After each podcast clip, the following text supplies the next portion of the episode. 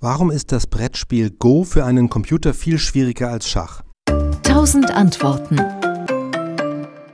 Beim Schach war die Sache schon 1997 geklärt, als der IBM-Computer Deep Blue den Weltmeister Garry Kasparov besiegt hat.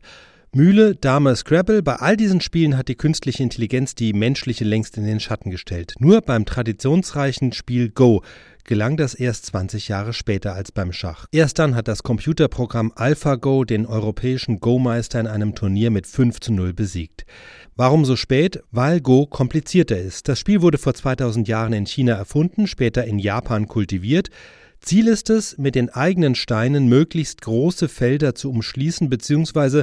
dasselbe beim Gegner zu verhindern.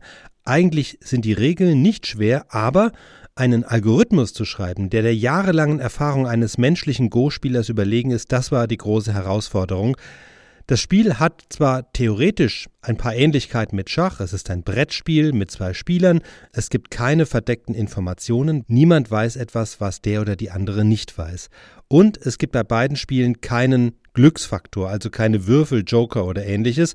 Es sind beides reine strategische Denkspiele. Der Unterschied liegt in der Komplexität. Es fängt beim Spielfeld an.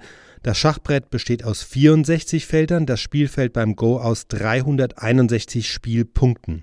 Beim Schach hat jeder Spieler 16 Figuren, beim Go ist das Brett am Anfang leer, nach und nach setzen die Spieler abwechselnd schwarze und weiße Steine irgendwohin auf das Feld, aber schon beim ersten Zug, also wenn jeder Spieler einmal gezogen hat, gibt es beim Go bereits 130.000 Möglichkeiten, verglichen mit nur 400 beim Schach.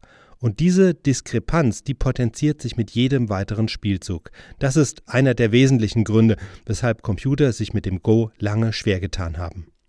SWR Wissen. Tausend Antworten.